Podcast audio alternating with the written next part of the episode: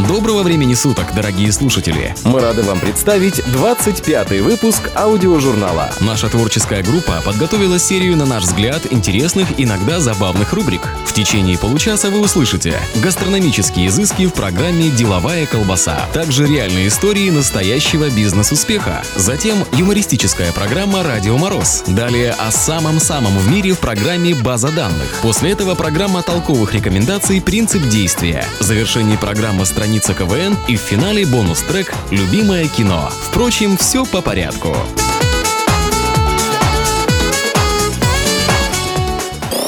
Читать не надо. Слушай аудиожурнал.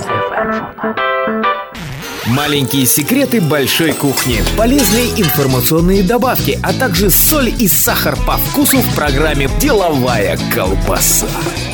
Особенность пекинской кухни в том, что она сохраняет естественный вкус продуктов. В Пекине вам предложат зайти в уникальный ресторан Тони Лайшунь, чтобы попробовать чунь-яньчжу, баранину по-магомедски. Гостям подают на стол бронзовый горшок с двумя отделениями. Внизу пылает огонь, а в верхнем кипит вода. Официант приносит продукты для соуса, его поднос – это палитра художника. Коричневое масло, красный соус из перца, зеленый лук. Каждый гость по своему вкусу откладывает всего понемногу в свою миску и все перемешивает. Затем сам берет палочками кусочек мяса, опускает Опускает его на несколько секунд в котел с водой, обмакивает в свой соус, чтобы остудить и приправить специями. Примерно в середине обеда в кипящий котел опускают капустные шницели, шпинат, зеленый горошек и макаронные изделия. К этому времени бульон из баранины приобретает достаточную жирность. Когда мясо съедено, гость наливает в свою миску бульон, размешивает в нем остатки соуса и получается отличный суп. Основное правило китайского обеда – второе идет вместо первого, а первое вместо второго. И потом все запивают зеленым чаем без сахара и молока. Путешествующий сегодня по Китаю Китаю удивиться ценам на спиртные напитки.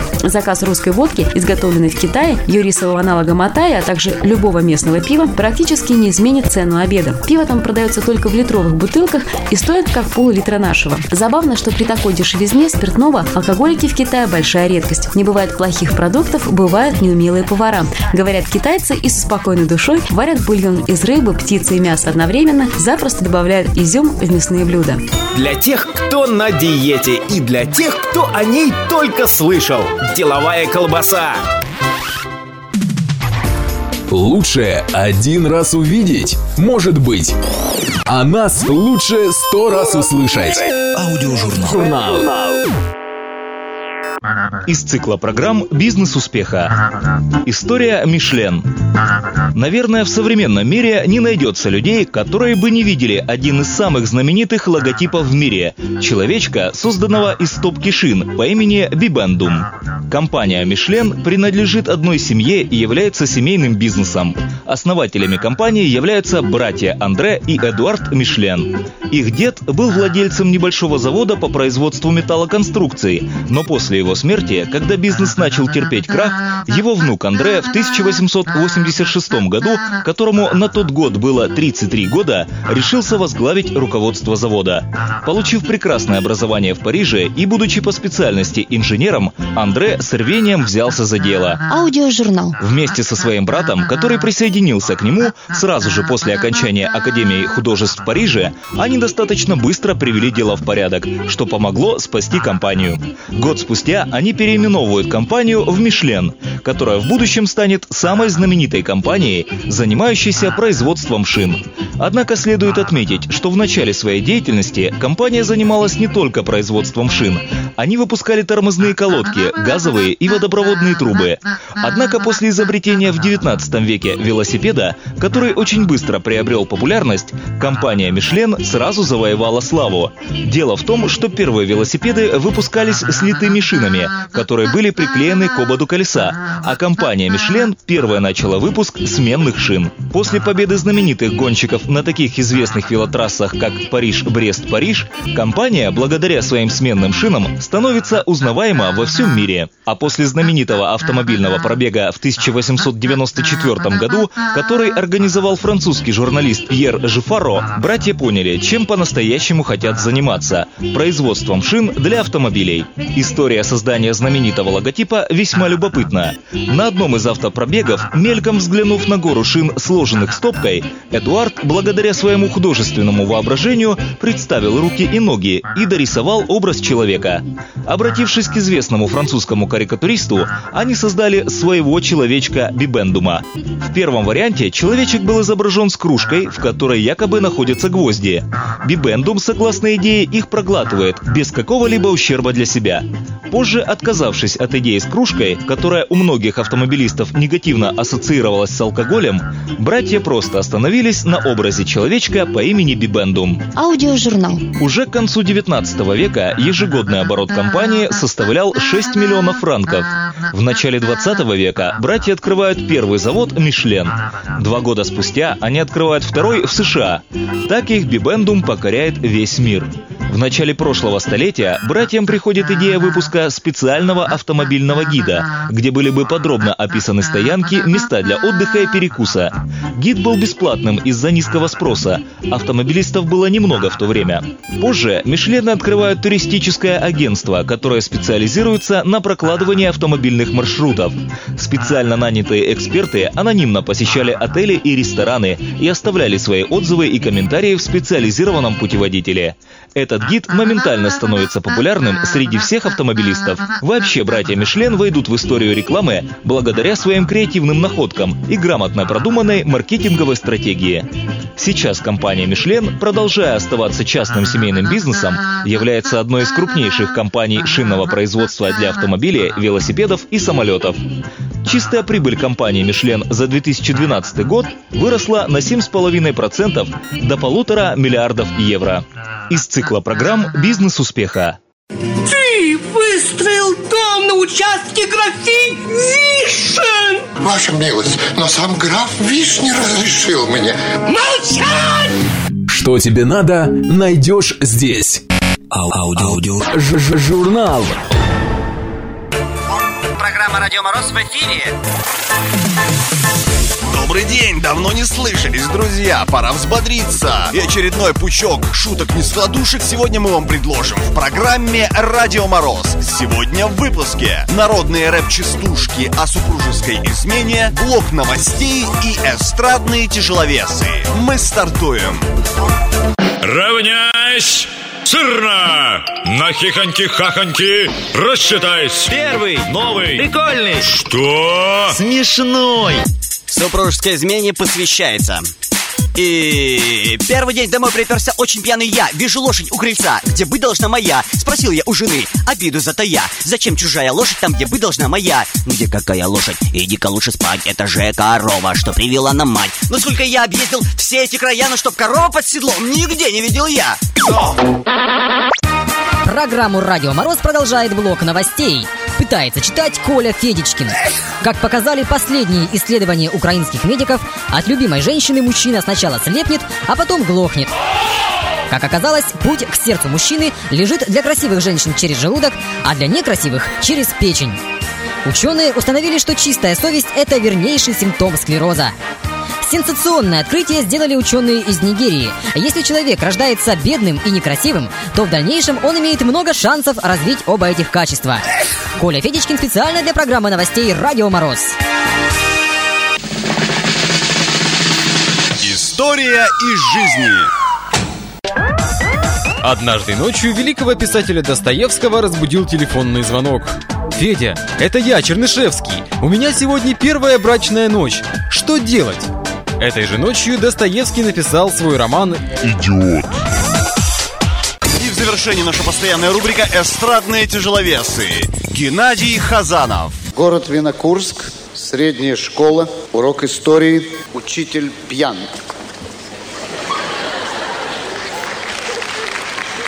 Значит, так.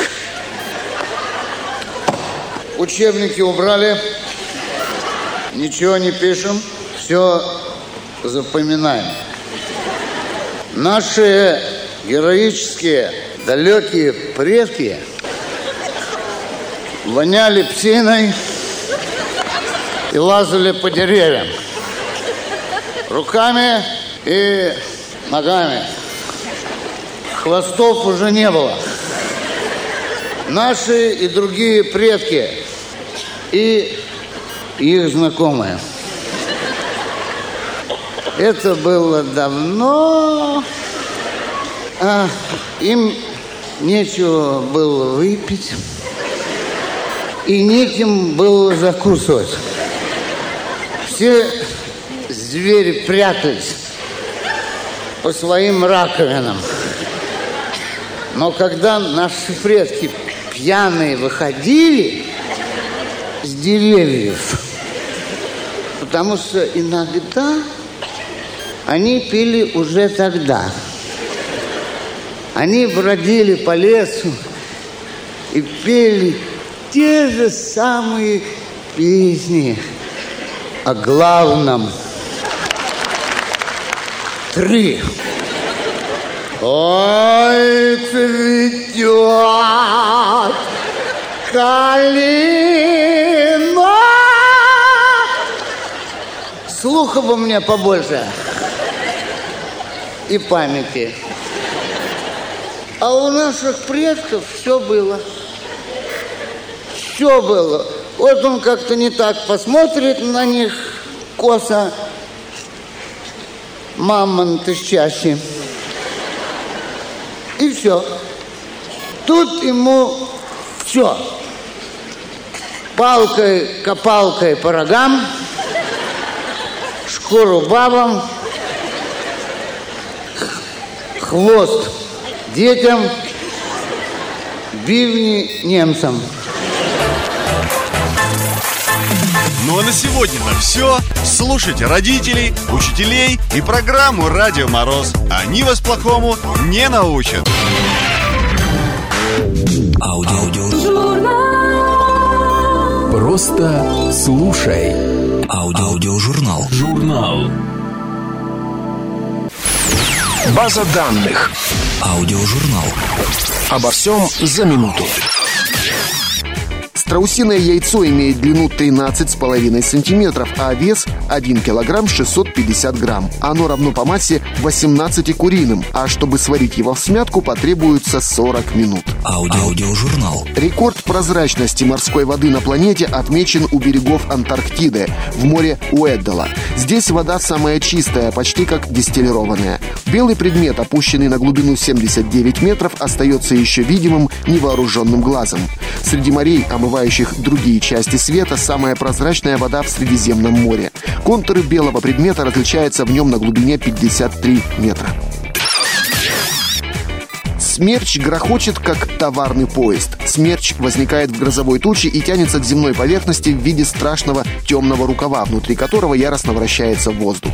Смерч поднимается и опускается, кружится и касается земли. Коснувшись земли, он производит мгновенные и огромные разрушения. За четырехлетний период с 1995 по 1998 год было зарегистрировано 33 урагана, что составляет абсолютный рекорд. Аудиожурнал. Англо-русский словарь Мюллера дает следующие три варианта перевода на русский язык английского слова «яху». Деревенщина, мужлан и «яху» и отвратительное существо «гадина».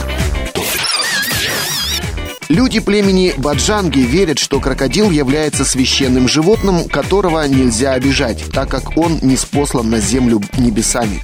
По этой причине крокодилам вреда не причиняют. Крокодилы оценили такое поведение людей. Они тоже соблюдают нейтралитет. Благодаря такой дружбе животных и людей процветает городок Бакау, Африка. Большую часть туристов, приезжающих к озеру, составляют женщины, и это не случайно.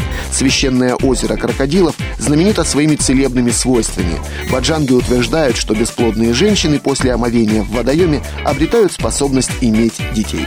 Аудиожурнал. Кровать как элемент мебели появилась на Руси только в начале 17 века. Для этого россияне спали либо на палатях, либо на лавках, либо на печи. База данных. Аудиожурнал. Не пропустите самое интересное. Makes me wanna hug these guys and kiss them. Просто слушай. Аудиожурнал. Журнал. Просто послушай. Оригинальные идеи, интересные мысли, толковые рекомендации. В программе «Принцип действия». Здравствуйте, в эфире программа «Принцип действия». Сегодня мы займемся такой тонкой материей, как педагогика. И поговорим о, на первый взгляд, не детском занятии – воровстве. На самом деле, среди детей 4-6 лет это встречается не так уж и редко. И, как правило, в этом возрасте ничего криминального за такими поступками не стоит. Главное их вовремя заметить и провести профилактику. Дело в том, что это возраст формирования нравственных привычек, но это еще не значит, что они закрепились. Как правило, дети уже в состоянии различать мое и не мое, имеют понятие о личном пространстве и личной собственности. Но с другой стороны, ребенку часто бывает трудно обуздать импульсивность своих желаний, что приводит к таким не всегда приятным поступкам. Во-первых, прежде чем давать оценку действиям ребенка, постарайтесь разобраться, что же происходит на самом деле. Не копирует ли ребенок взрослых, которые также не всегда различают свое и чужое. Повнимательнее отнеситесь к своему поведению, а также к поведению других взрослых. Во-вторых, если ребенок принес домой чужую игрушку, выясните, возможно, он просто поменял ее на свою. Такие обмены распространены среди детей. Если это делается по взаимной договоренности, то, согласитесь, нет ничего предосудительного. Сложнее всего вариант, если принесенная игрушка принадлежит кому-то из детей. Если ребенок знает, что поступил неправильно, то разумнее, давая оценку, сосредоточиться не на том, чтобы вызвать у него чувство вины, а обрисовать картину переживаний того, кто лишился своей игрушки, и выработать стратегию возврата вещи без излишних унижений. А вот если чувство вины отсутствует вообще, ваша оценка должна быть резкой и определенной. Пусть ребенок почувствует, что вам не нравится его поведение, что вы удивлены тем, как он мог так поступить. Однако при этом ни в коем случае не попытайтесь навешивать на ребенка уголовных ярлыков, называя его вором, предсказывая ему плохую дорожку в жизни и тому подобное. Помните, что многие жизненные ситуации в этом возрасте обратимы, и главное найти способы их психологически грамотно и правильно исправить. А на сегодня это все. С вами была программа «Принцип действий». Не нужно идти на принцип, достаточно просто его знать. Принцип действия. Проверено. Работает. Слушай Воба. Журнал. Просто слушай. Всем привет! Выпуск программы «Страницы КВН». Только самые смешные и самые находчивые выступления команд профессионалов игры КВН, которые уже вошли в историю. Финал 2005 года отгремел, и мы спешим дать возможность вспомнить шутки и творения КВНщиков современности. Бриз в исполнении команды КВН «Нарты» из Абхазии. В отличие от команд соперников, мы взрослые люди и в Деда Мороза не верим. А, а верим в человека, который реально может исполнить наше желание. Поэтому мы решили написать письмо Александру Васильевичу Маслякову. На ноутбуке. Ты зачем это сейчас сказал? И так и так все видят, что... Он я для абхазов сказал. Ладно, поехали. А, Уважаемый Александр Васильевич, на КВН мы с вами практически не общаемся. В жизни тоже не пересекаемся. Мы живем в горах. Вы хорошо.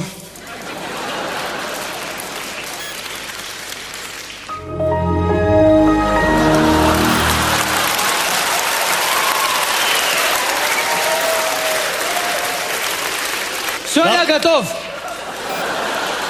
Давай сначала. Давай. Уважаемый Александр Васильевич. Уважаемый Александр Васильевич. Не повторяй за мной. Хорошо. Так, Александр Васильевич. А, раньше, когда я еще не играл в КВН, я думал, что вы другой. А, маленький, черно-белый и с помехами. Как только я вас увидел, я сразу понял, что вы самый справедливый человек в мире. Тимур, похоже на грубую лесть. Да? Да. Напиши, извините за грубость. Александр Васильевич,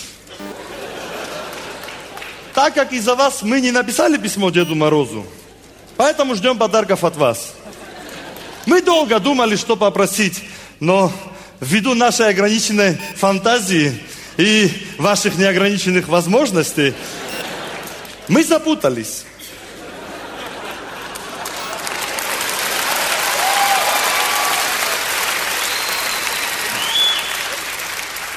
И решили попросить праздник. Пусть сегодня будет четыре чемпиона. Тимур, нас в команде 12.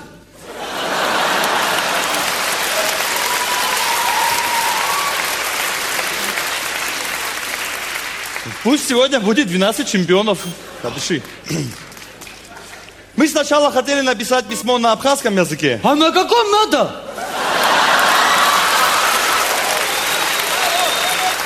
На русском надо, на русском. Ты вообще соображаешь или нет? Что ты на меня кричишь, слушай? И вообще, зачем я должен писать это письмо? Ну как, слушай, у тебя же самый красивый почерк в Абхазии. Э, знаешь на что, Давид? Давай сначала. Давай. Уважаемый Александр Васильевич, у меня к вам маленькая просьба. Если вы случайно вдруг где-нибудь. Встретите черненькую из Виагры,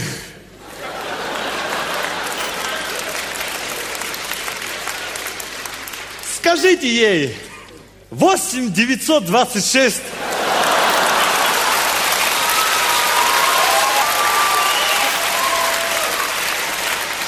151 2405. Меня бы она спросила, зачем, а вас побоится. Тимур, ну ты же женатый. Ты видел эту черненькую? Меня даже жена поймет, ты понимаешь?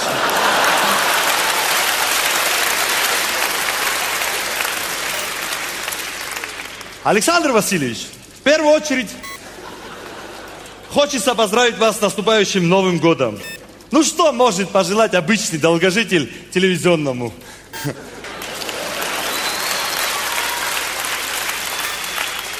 Конечно же счастье. Счастье подчеркни. Ручка есть? Да. Да. Дальше. Желаю Маслякову старшему, чтобы Масляков младший стал Масляковым средним.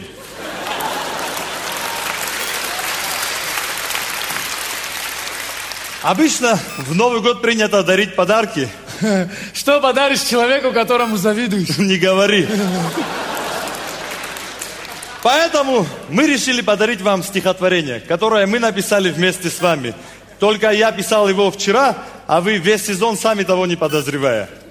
Я хочу со своим кумиром пару строк в Новый год черкнуть. Если и не замахнуться на Вильяма нашего Шекспира, то слегка на него намекнуть. Я надеюсь, оценят не слабо наше совместное стихотворение. Это не намек, но как бы информация к размышлению.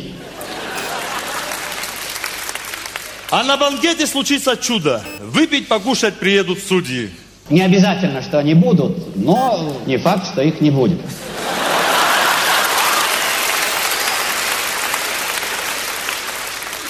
А после игры возьмем вино. И, ну или кому что нравится. И если уж надо будет, у меня есть кое-что, если уж это понадобится.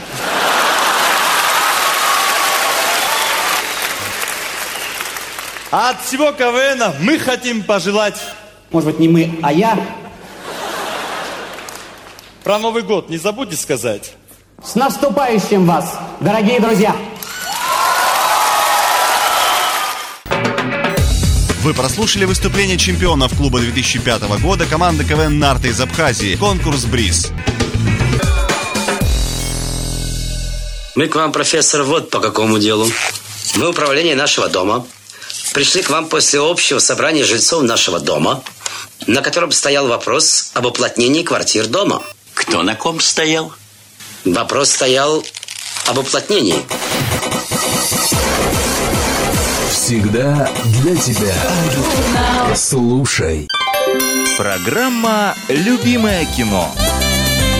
Кинолента 2007 года «Ликвидация». Режиссер Сергей Урсуляк. А вы когда, Давид Маркович? А я в июле. Вот только-только Одессу бомбить начали, я сказал все ша, подал заявление и на фронт. Морской десант. Бригада Осипова. Давид, выйди. Срочно. А, я ща. Ну? Их всех отпустили. Кого? Горелова и Лапонина.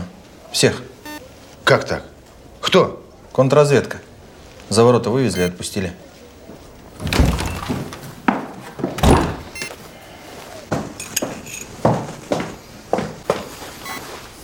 Капитан, тебя контрразведка направила? Только не ври. Ладно.